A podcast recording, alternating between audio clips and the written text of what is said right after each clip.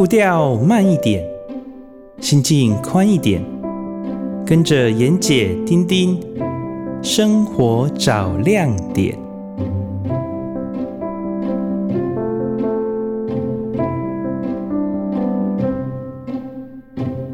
各位听众朋友，大家早安！很高兴又在礼拜天的早晨和大家在空中相会。您现在所收听的电台是云端新广播电台 FM 九九点五。您所收听的节目是《生活找亮点》，我是主持人丁丁。哎，我是主持人妍姐，大家好，早安！妍姐早安！哎，丁丁早！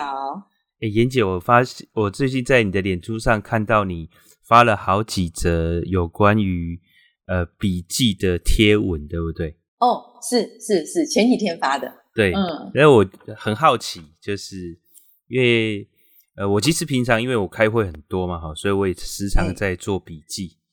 哦、嗯，笔笔记的量也蛮大的。你都是用什么样的方式做笔记啊？我是老人，所以呃，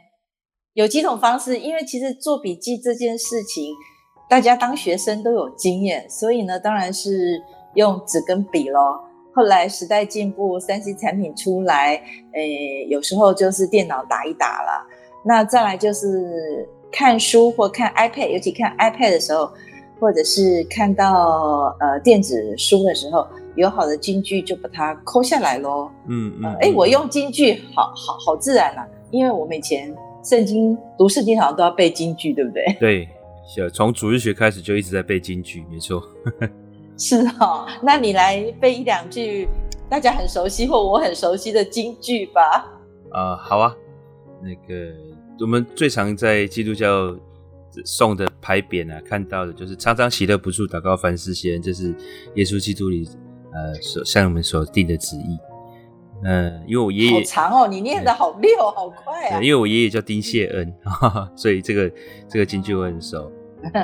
我觉得听众朋友。如果对圣经，呃，不了解，但是很常听到的一句话，不见得知道出自圣经，但是一定有人听过，或者也常常听过。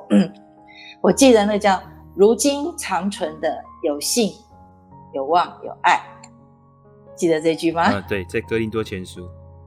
对对对，这些好像都成为我们生命中的 DNA，无法磨灭的。所以我觉得年轻的时候或年少的时候。背的一些东西，它好像刻印章一样，刻在我们的心板跟脑海上。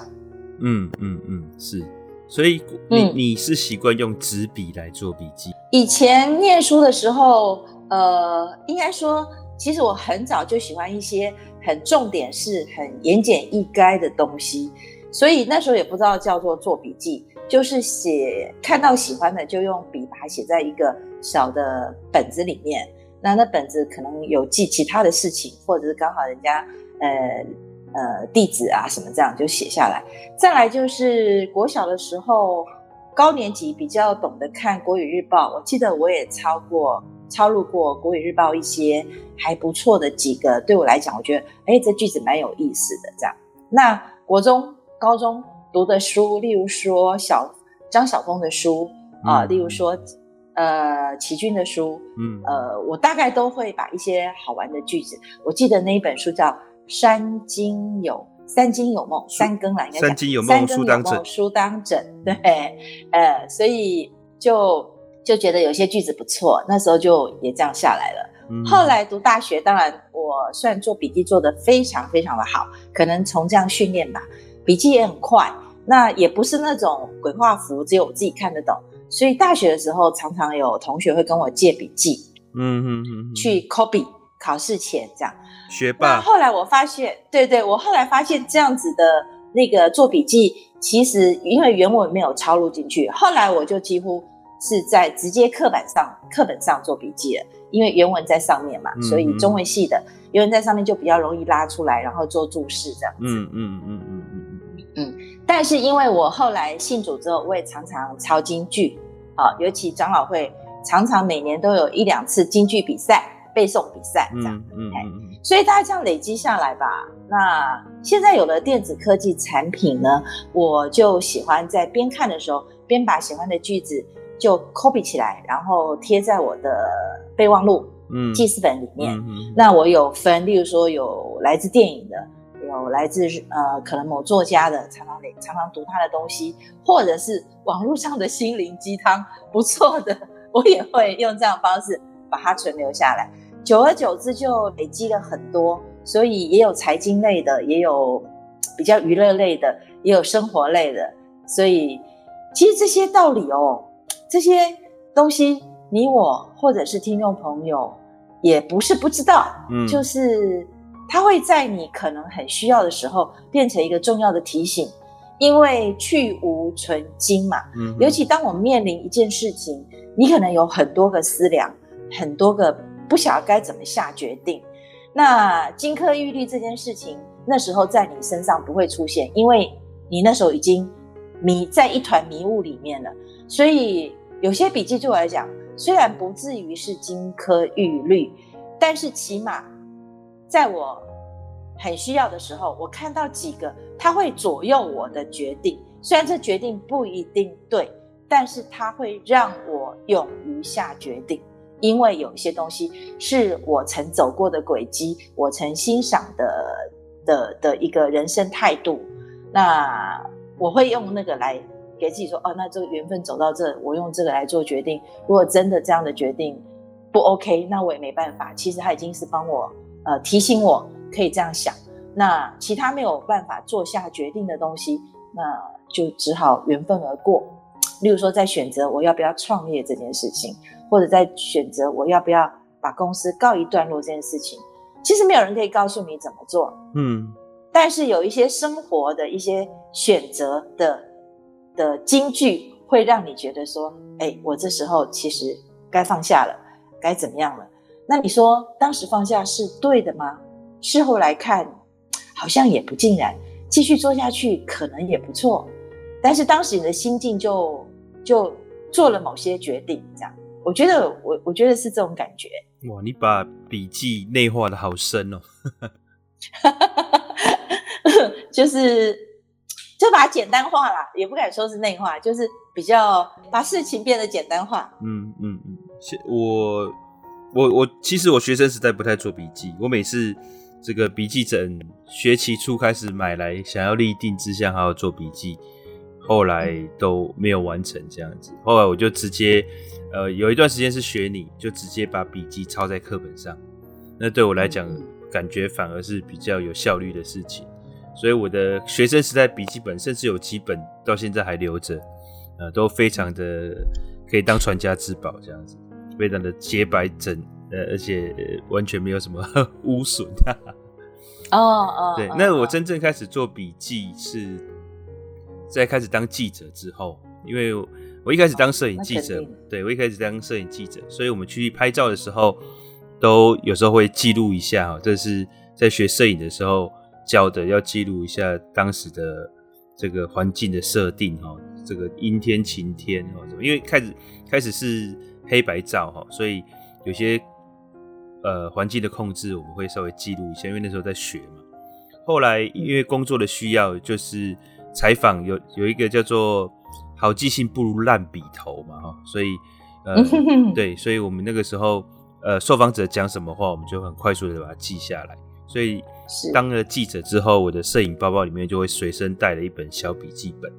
跟笔这样子，那就就、呃、这笔记本通常还是不知道是什么单位送的这样子哈，那插了一支烂笔，就这样子一直一直有这个习惯，这个习惯。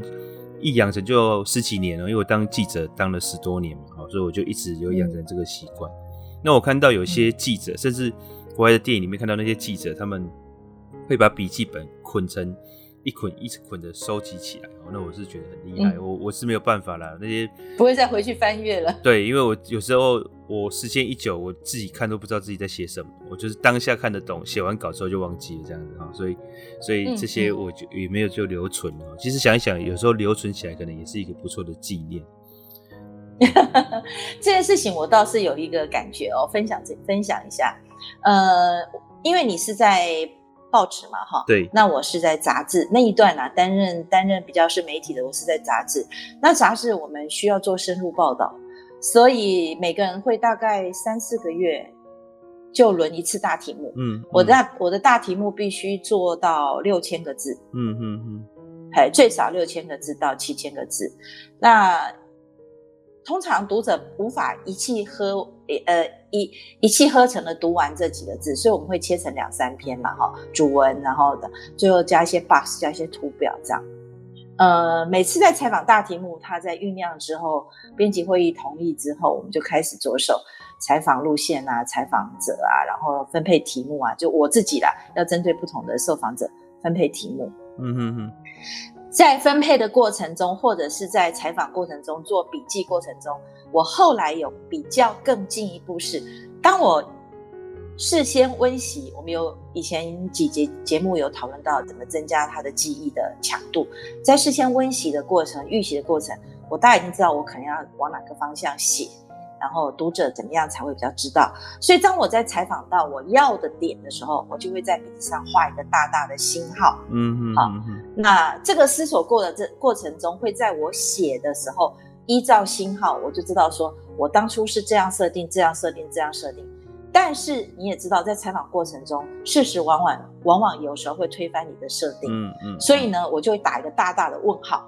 在那一个人讲的地方打一个大大的问号。也就是说，我的笔记已经进一步跟我要的思想地图已经 match 了。嗯嗯嗯嗯。所以当我在做最后大篇幅整理的时候，其实我的脉络是很清楚的。例如说，这个我已经决定要做成做成 milestone 年表了。这个我已经要做成那个方块图了，嗯，这个我已经要做成呃小的 bus 做做字典索引了，好，名词索引这样，所以其实都很清楚。所以我觉得做笔记有一个好处是，呃，你除了记录的事情之外，如果有一天你当然是你，因为你每天都过去嘛，哈，嗯，所以马上就呃明天又有新的材材料进来，那我们是累积了两个月、三个月，需要从头来 review 这件事情。把它写成一个呃读者都可以看得懂的东西，嗯，嗯，所以我就发现说，这样 review 的话，我两三个月后再来看，我会回想到当时我的采访情景，然后受访者说的，我当时在笔记上记下的重点是什么，嗯，那我把它连贯起来，所以我才有可能在两个晚上把一个六七千字的主文，就那天的 cover story 封面故事。加一起的封面故事，把它整理出来。嗯嗯。那因为我们整理出来之后，还要有一些时间，把一些呃很重要的 point、行销的 point、品牌的 point 或生产的 point 去问专家，因为我们后面一定有个专家评论。嗯。所以我可能要找司徒达贤老师啊，我可能要找李仁芳老师啊来看我的文章或者问题来问他，他提供一些东西。所以我们这时候就可以 double check 我的想法跟这些所谓的。教教授、名师啊，大师们啊，是不是有 match，或者是大师有不同的看法，可以提醒？所以其实那六年我成长的非常多，在跟所谓的商业这一块的运作，呃，不是实际下去经营，而是写一个现象，然后把这个现象去请教采官学界这样的东西。我相信你们也很多，只是因为我们这个印记很深，因为必须做一个很大的题目。嗯嗯嗯，嗯，所以我觉得回去看笔记这件事情，如果有需要，它是真的有帮助。但是因为我们人生，呃，记录了这么多，很少回头看，因为你可能那个纸本那个东西就累积起来，就像讲记者是卷起来的。那我不认为他会常常回去看。但是到了三星产品不一样，它就在我的备忘录里面，所以其实我常常坐着打开来，尤其在等车的时候或什么，我就会看一下。但他并不会在我生活中帮我大小事都做决定，因为我还是有我的自主性。可是，像我刚刚就回去翻阅了一下我这两三天 po 的哦，我有几句我觉得，我觉得在任何时候都还蛮适用的。嗯哼，呃，例如那因为我朋友会回应嘛，所以我就跟他想说，现在呃那有一条就是对我来讲我已经呃很喜欢很适用了。我以前不会的，他说这一条是我以前会严厉的惩罚自己，就当事情发生或选择错误或做错事时，我以前会严厉的惩罚自己，但我现在选择原谅自己。嗯哼，那这个放过自己这个字，这四个字，其实在我们人生里面很多的心灵鸡汤或很多的呃心灵智商或很多的教会或长辈都会告诉你放过自己。那你越老，你当然会会觉得力不从心，还是放过自己吧，还是算了吧，马虎点没关系。嘿，但是这样一句就会在可能的当时，哎，觉得好受用哦。嗯，嗯，那我记得，嗯，年轻的时候大家都是年轻气盛嘛，所以。你不觉得说，呃，向一个人道歉，或者是向一个人弯腰，向一个人弯曲，会觉得，呃，是把事情圆满过来，反而就是，你当年纪一到时间到了一个阶段呢，你看到说一句说，当你伤害了一个很重要的人，道歉并不会造成你任何的损失，哇，那你就觉得说，对，其实。生命中，呃，很多事情为了吵赢，为了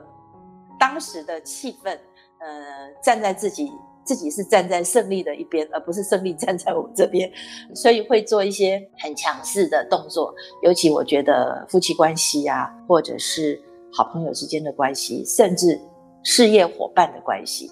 你会很想证明自己是对的。但是明明那人对你很重要，可是你会会置气，所以置就是位置的置，你会置气，把气或者是把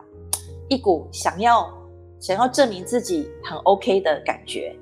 不是要证明自己比他强哦，可是就是那股气，所以现在再回头看说，对呀，你你占赢了一个很亲密的人，或占赢了很重要的事业伙伴，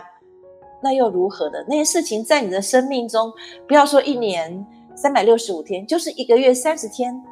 里面都不是很重要。过了两个礼拜之后，根本事情就过了。可当时为什么会有这样的气氛、这样的动作、这样的氛围出现，而让你觉得说，哎，过瘾这件事情？你看吧，最后就是我说的那样。我觉得其实一点都不需要。嗯嗯，没错没错。对，所以笔记可能在我生命中里面扮演的角色，常常是画龙点睛。那。就前几天突然也是就翻翻开这个手机的备忘录嘛，啊，很多很多分类的笔记，我想说，哎，贴一些来分享给自己的脸脸书的好朋友，所以就选择了几则，嗯，这样。所以我有一次去大学当呃讲师的时候，我发现，哎，真的时代不一样了。我们以前呃是老师板书，然后学生抄，对不对？那嗯，现在呢是老师放 PPT，学生手机拿起来拍。嗯嗯，对，嗯，那那好像也现在的学生用这个手抄的也不多了，很多人就是直接拿起来就是拍。我就说，那这样子干嘛不直接跟老师要投影片就好了？干嘛还还要这样子拍，还蛮辛苦的。我个人还是比较喜欢用手写的啊，所以。呃，我我现在做笔记还是用用手写居多，但是我现在还是也是用这个 iPad 啦。iPad 它因为自从它出了这个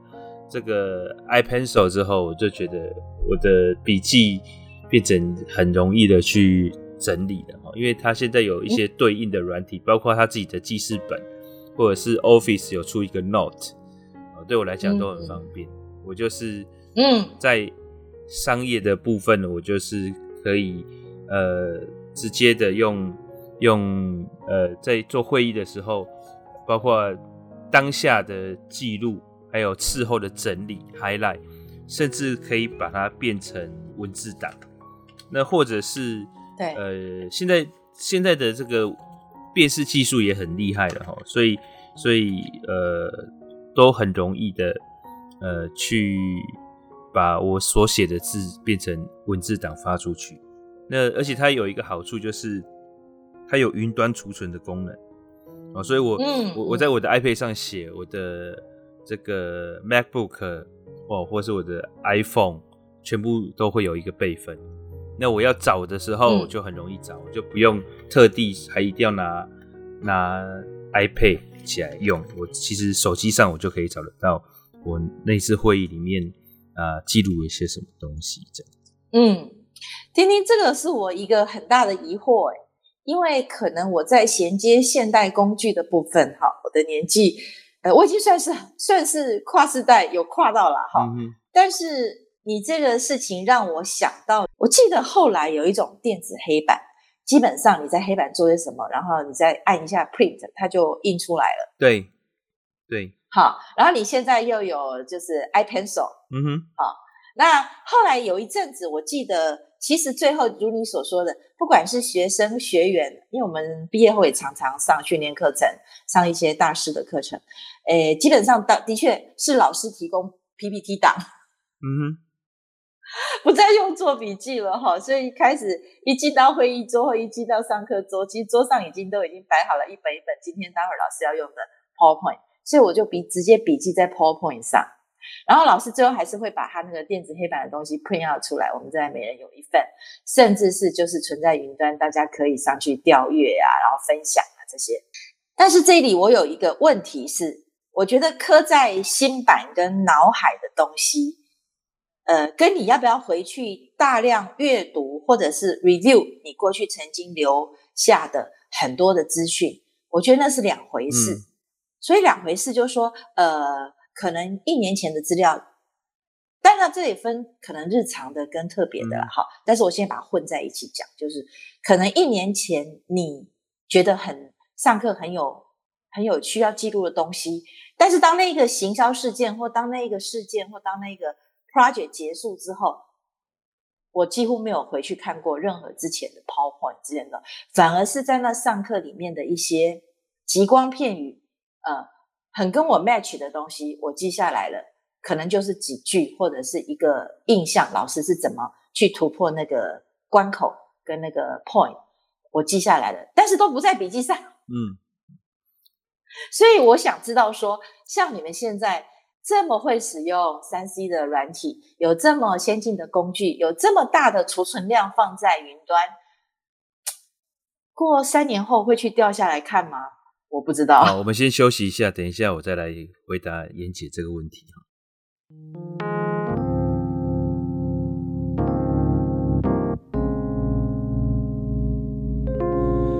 有时候，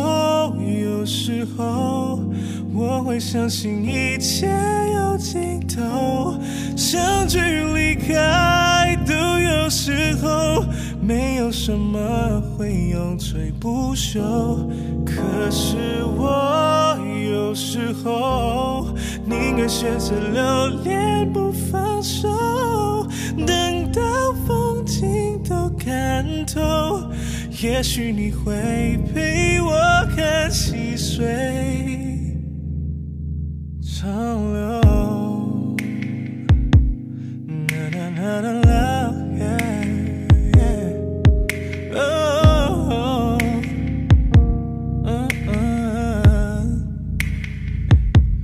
还没为你把红豆熬成缠绵的伤口，一起分享，会更明白相思的哀愁。还没有好的感受，细节亲吻的温柔，可能在我左右，你才追求孤独的自由。有时候，有时候，我会相信一切有尽，相聚离开都有时候，没有什么会永垂不朽。可是我有时候宁愿选择留恋不放手，等到风景都看透，也许你会陪我看细水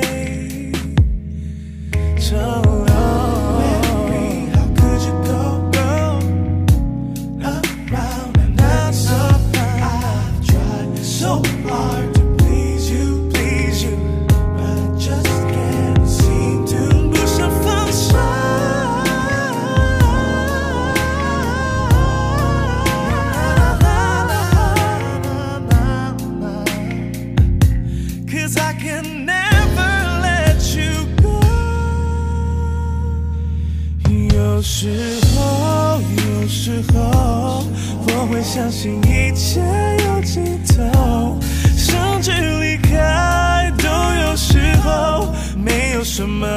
会永垂不朽。可是我又是否宁愿选择留恋不放手，等到风景都看透，也许你会陪我看细水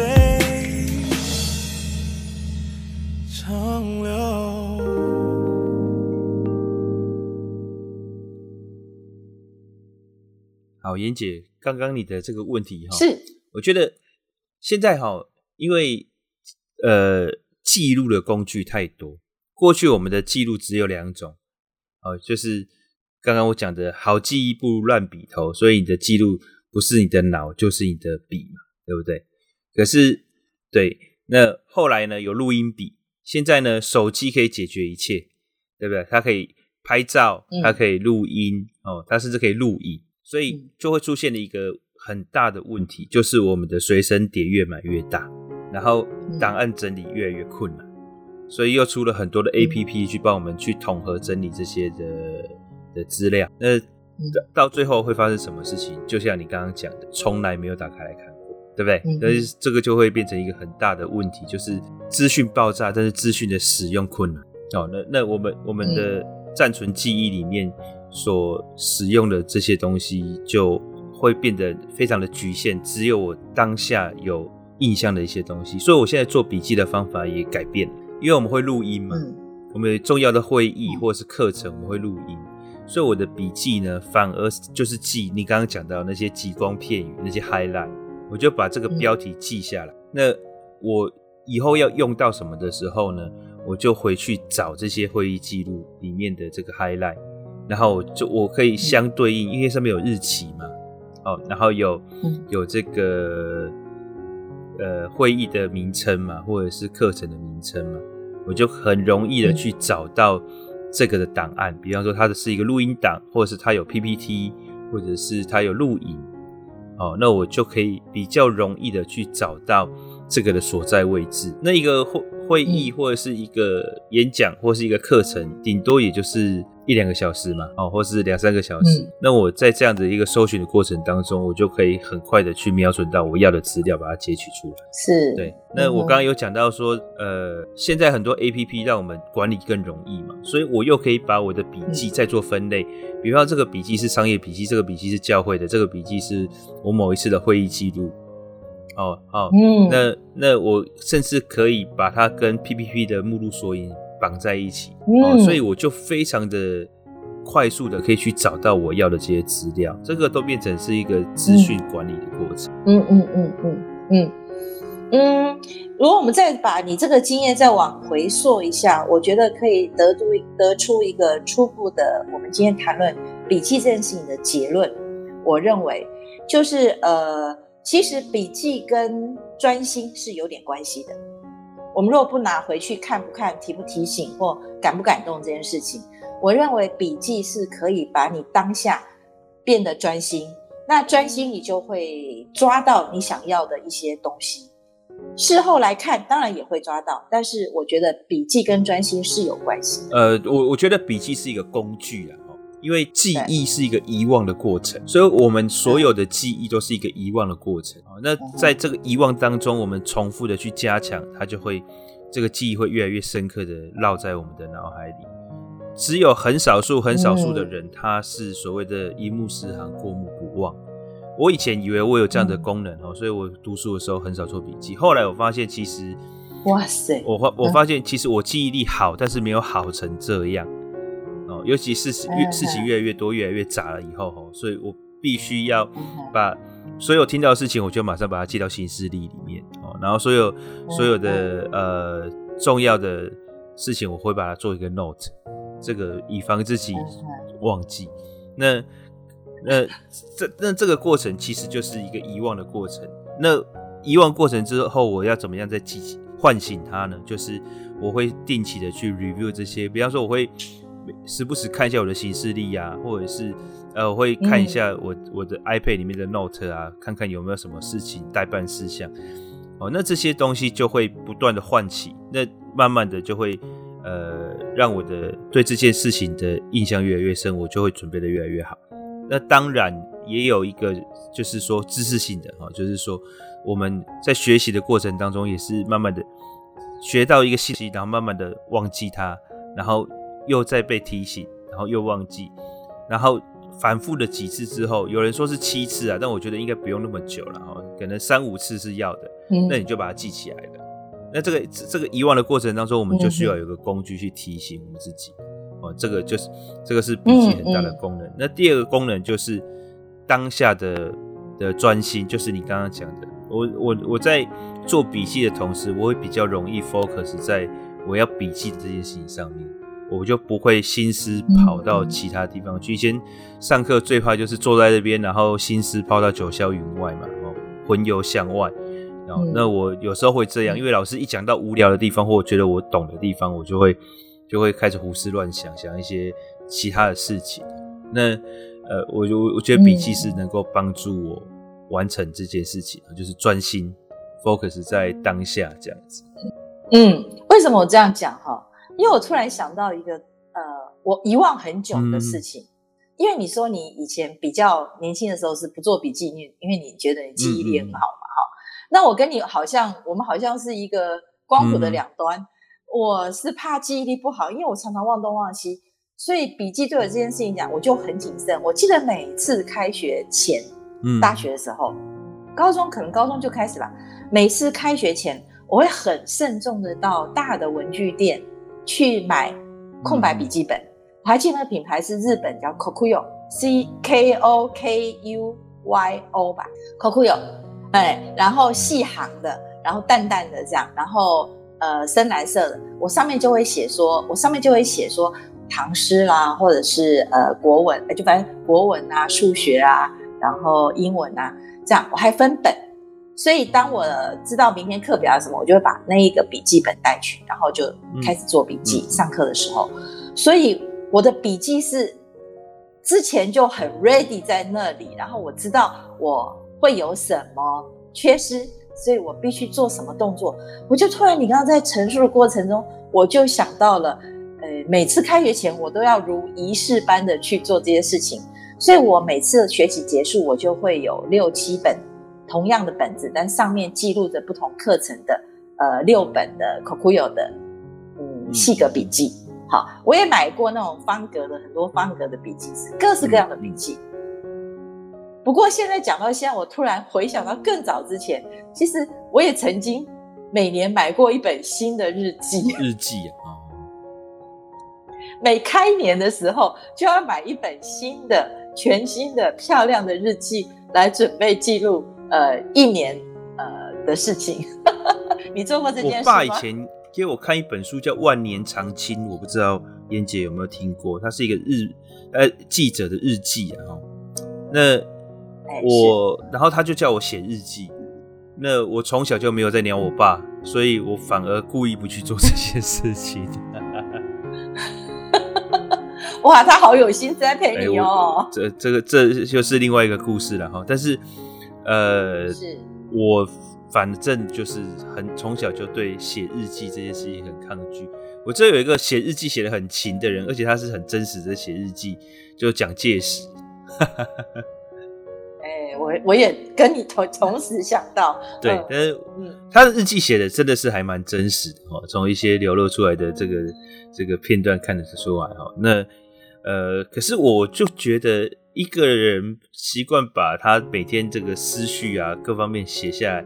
第一个是很直接就搞刚哎啦哦，我我我没有办法。那第二个呢是这样子的一个过程，意义到底是什么？不过讲到你就是蒋中正、蒋介石的日记啊、我前几天才跟一个人聊到，说，诶，这个日记到底那个当时的情绪啊、事件的陈述啊、那个曲折，不知道真的还假的？哎，你知道那个人怎么回答我吗？嗯、这个朋友，嗯，他说，呃。当然，他已经是领导者了，所以当然有一天他的日记可能会被公布了。我在想哈，但是他的回答是说，当一个人写日记的时候，从来没有想过他的日记当时以后会被当做月本，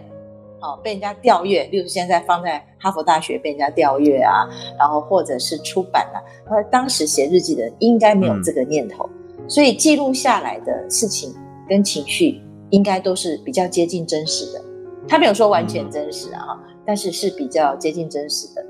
那你说好，我们现在回忆说去看雷根当总统后的笔记，那个已经是直世界牛耳的地位，我们当然不知道了。但是如果回到初中记日记这件事情，我觉得它的真实性应该是蛮够的。对，只是说我们每个人的日记几乎也很少去翻阅，或者是回头去看，甚至都已经遗失了。不过从记日记到我们中学的周记，好，很。真的，我觉得写周记是件很痛苦的事情。要不要谈谈你怎么写周记？周记，周记，每周礼拜一要交周记啊。那个周记就有什么主旨啊、事件啊，然后心得啊。你没写？有有啊，我的周记都是回忆录啊，永远都是要缴的前前三十分钟把它写完。其实这很糟糕的。我觉得你最近用的太好了，回忆录哇，不管任何年代，这句话这三个字都是适用。其实很这个这个我觉得很不可取，但是包括我们现在有时候做这个商业记录上面有一些业务报告啊，这方面，这个我我我觉得我要学习改正过来啊，就是呃应该要练习把它呃随时记录下来。那我们我我到现在都还是必须要每周的去写一些。呃，记录哈，包括我们的呃，我我的业绩呀，或者是现在没有人检查我，现在完全就是因为我自己创业嘛，现在完全就是我自己呃给自己的 checklist checklist。那但是这个 checklist 我呃我也都是到我自己给自己设定的时间不得已我才写，但是好处是什么？好处是至少我有写，而且。而且因为这个时间间隔是比较近的哈，总比我半年后再回想来的好，所以我我我就是故意把这个时间给缩短。哦，然后呃，我们发现它还是有用，对我来讲就是可以 review 我我上个礼拜的绩效嘛。那你说学生时代的这个周记，呃，我就我基本上我已经完全忘记他在干什么了，我只记得要抄报纸上面的。呃，一周大事嘛，然后对，国内外一周大事，然后还要分享一个什么文章吧之类的，对我就我就觉得这个很、嗯、很没有意义，我也不知道这个锻炼了我什么强健的意志，没有，完全没有，就是锻炼了我从小到大就是要交要缴交钱三十分钟写这个的习惯。你经历过周记要用毛笔写的年代吗？应该毛笔，毛笔没有。我我我们的已经是用那个原子笔写了。哦，那大概年龄如果跟我相当的听友们，也许有人经过当年我们一周是要用小楷写周记的日子，很恐怖吧？呃，我还不是想写就写呢，还得先起墨呢。我小时候是有。规定要用毛笔写一个什么东西，我忘记了。总之，我们有毛笔课了。那那个时候，我们的毛笔已经开放到可以用自来水毛笔。对对对，对。哦，了解。嗯哼，嗯哼。那你觉得，如果说今天，呃，应该这样说吧？今天你很多人生的重要的事件，当你迷惑时，或当你要做决定时，或者是冲突时候，你觉得让你做决定的那个背后的？在背景图上让你做这个决定的动力跟拐点，你认为是是什么？是圣经，还是是你的一些读过的书，还是一些你会请教长辈？我想请问你，你是怎么样来做人生重大决定？欸，其实我是一个相对理性的人，所以我在做做任何决定的时候，我会先去看我要的结果是什么。然后，然后再回推到现在我做的这个事情合不合理？呃，你会做出优缺点的 A、B 两边比较？呃，我不会把它写出来，我很少把它写。我我知道有些人会把它写出来，像那个资产负债平衡表这样子。我说我不会，我我就是我的这个利害关系的评估会在我的脑袋里转，但是我一定会转到很通顺的，我可以，我可以。很很流利的把它讲出来了，我才会做决定这样子。对、嗯，那我觉得你还是不是顶理性的人，因为我真的看过，呃，当我在跟一个人聊天的时候，他就拿出他昨天晚上的一些人生重要的抉择的时候，可能也也许不是人生重要，就当时那个时间他觉得很重要，他就给我两张纸，他说：“哎，Joyce，我昨天把这件事情，如果我做了 A 决定，可能它的优缺点是这样；我做了 B 决定，优缺点是这样。”我说：“啊、哦，太厉害了，能够把每一点想得这么清楚，然后把它记录下来。”其实你说这个是绝对理性吗？我觉得。逻辑上不是诶、欸，因为这个也是从对这个也是从他自己的角度去看，那难免会带着他自己的臆测、感情跟评断哦，所以他列出来的东西，其实在被他潜意识影响，还是会在优缺点的地方，可能在我看来是优点，在他看来是缺点，嗯，对吧？所以所以这个你说、嗯嗯、他这个只是帮他用他自己的逻辑去归纳一次而已，这个不是不完全就是百分之百理性的表现。嗯。呃，前几天，呃，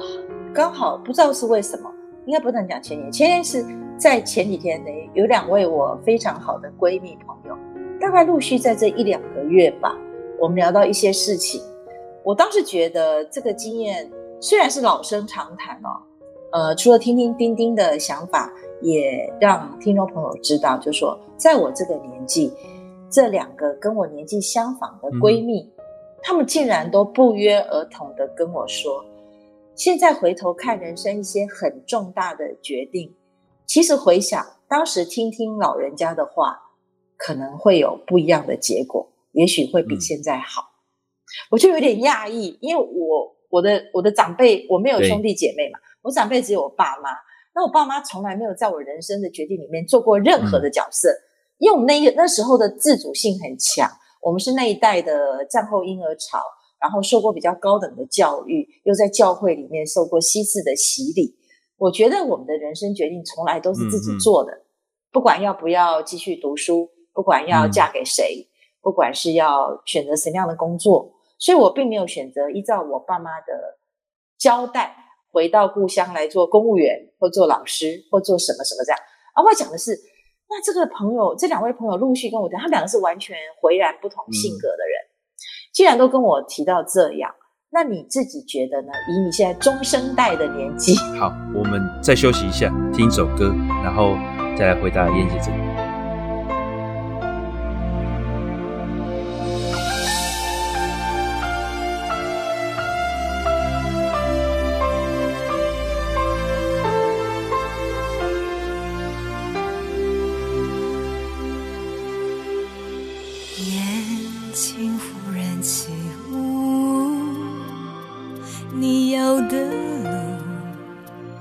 是放逐，对我来说，虽然痛苦，无非也是幸福。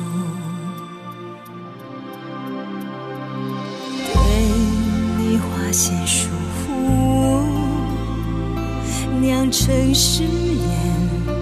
被背叛之苦。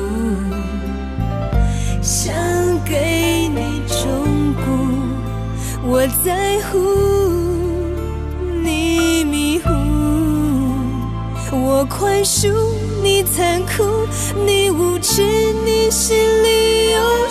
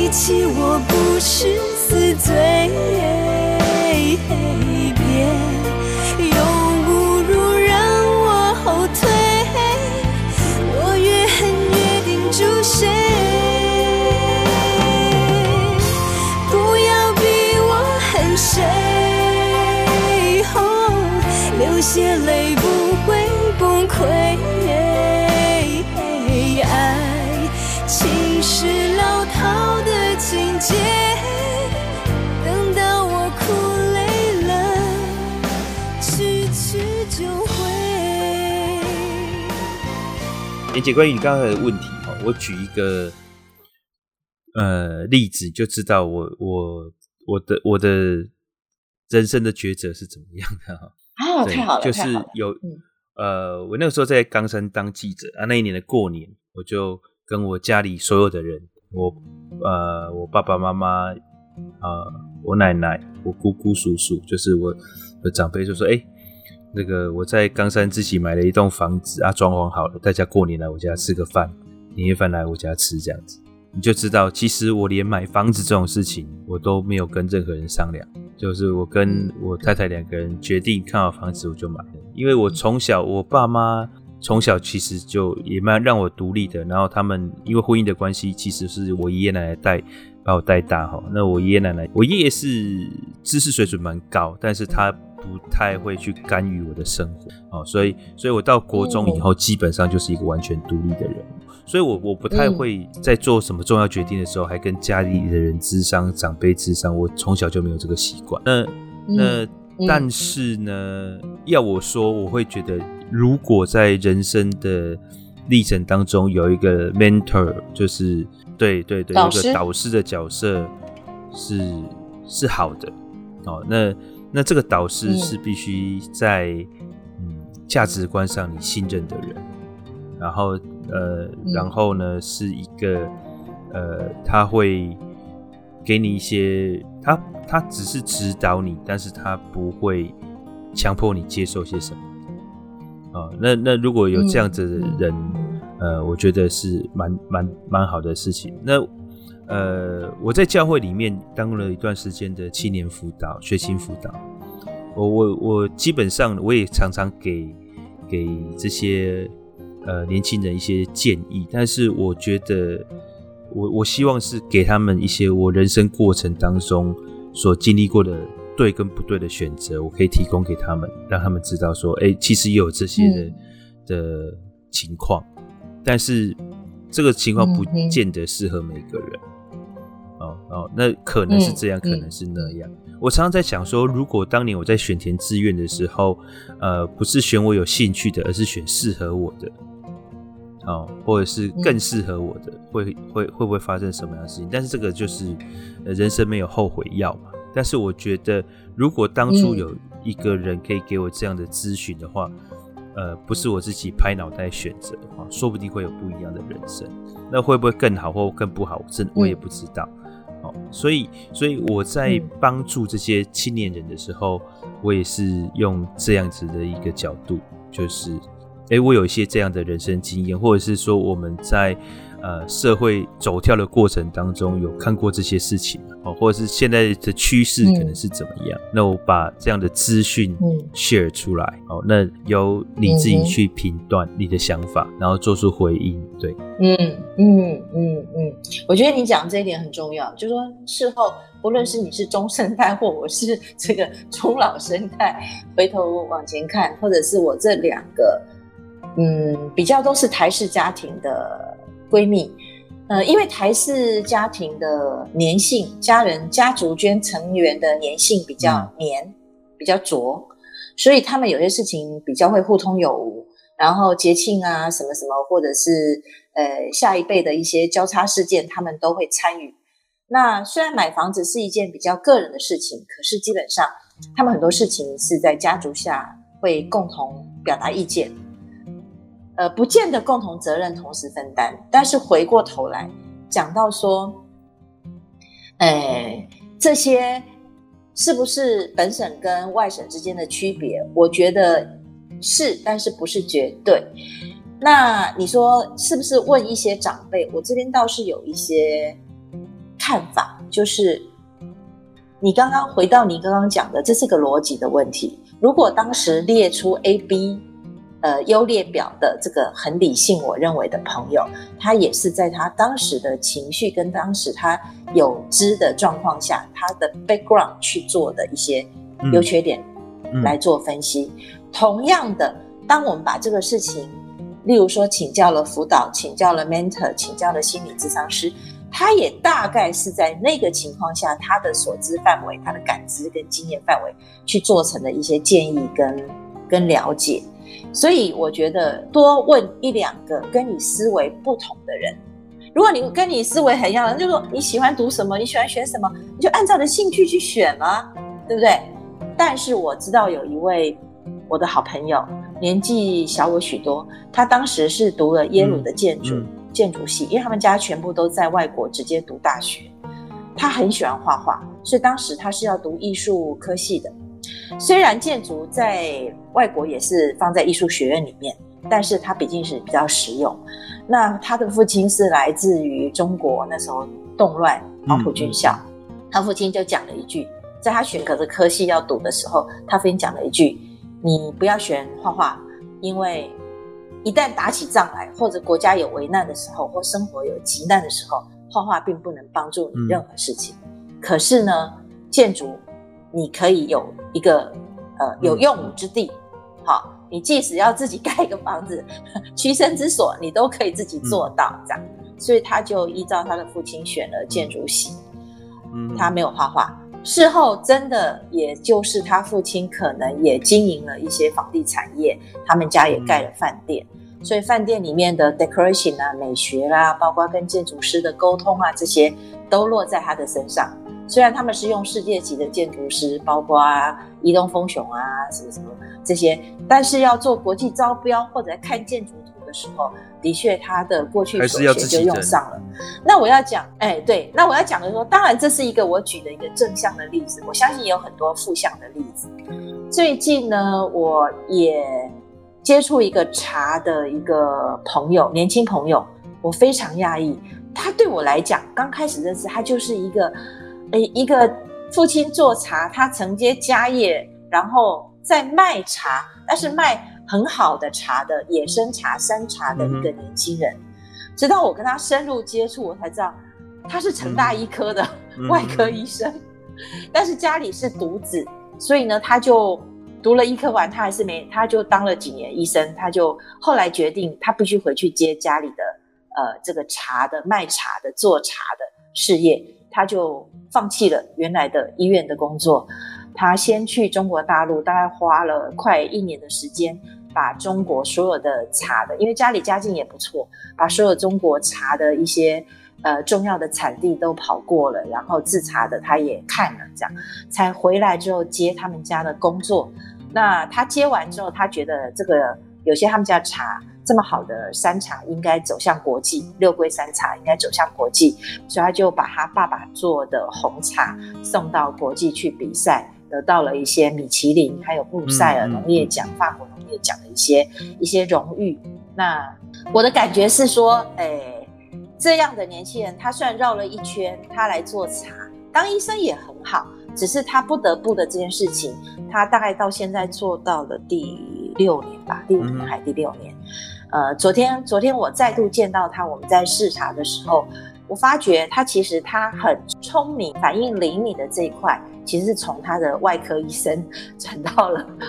对茶这样的一个事业上，我觉得很棒哎。所以，呃，自己最爱跟自己该做的，跟可能不得不做的事情，在年轻的时候分野，好像爱恨比较分明。到了可能四十几岁、五十岁的年纪，像你这样，到了我可能五十多六快要六十的年纪，有些东西的模糊。不是很重要了。我觉得回头来看这件事，嗯、你觉得呢？我觉得现在的各行各业的区别真的越来越模糊了。所谓斜杠人生，是各种产业所具备的技能，呃，横向跨领域的也会越来越多。所以，嗯，人生的际遇本来就不一样。有些人他很人生中很幸运的找到他人生的方向，有些人只是呃做自己认为该做的事情，但不一定快乐。所以，我觉得在这样子的一个过程当中，嗯、重点是每个人都去。很认真的过好现在的生活。那那那那，至于发展的际遇，我觉得就是跟每个人个性有关。像很多医生，他做的不快乐啊，但是他有没有勇敢到像您刚刚讲到这位呃六龟山茶的第二代这样子，他敢跳出他的光框框。跳出大家对这个职业光环的期待哦，然后去做他自己认为对的事情、喜欢的事情，相对还是少了，相对还是少。但是，但是你也不能说那些呃做医生做不快的不快乐的人，他们的人生就是不成功嘛？他们也是过着还不错的人生啊，对不对？所以，所以重点是你能够在你自己的角色扮演上，呃，对得起自己，对得起工作，然后而且。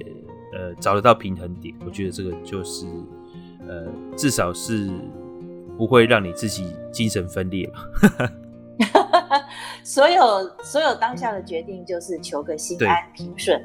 因为现在人生太长了，你三十岁做的决定，五十岁来讲不知道是会怎么回事，所以我觉得人在当下做的决定是就安于当下就好了，嗯、日后我觉得。时代不变的就是它一直在变，对永远在变。所以我认为就是在不同的境遇，随处而安，随遇而安，这样的心境。好，那我们今天时间也差不多了。嗯，呃，谢谢各位听众朋友一个小时的陪伴，我们下周再见。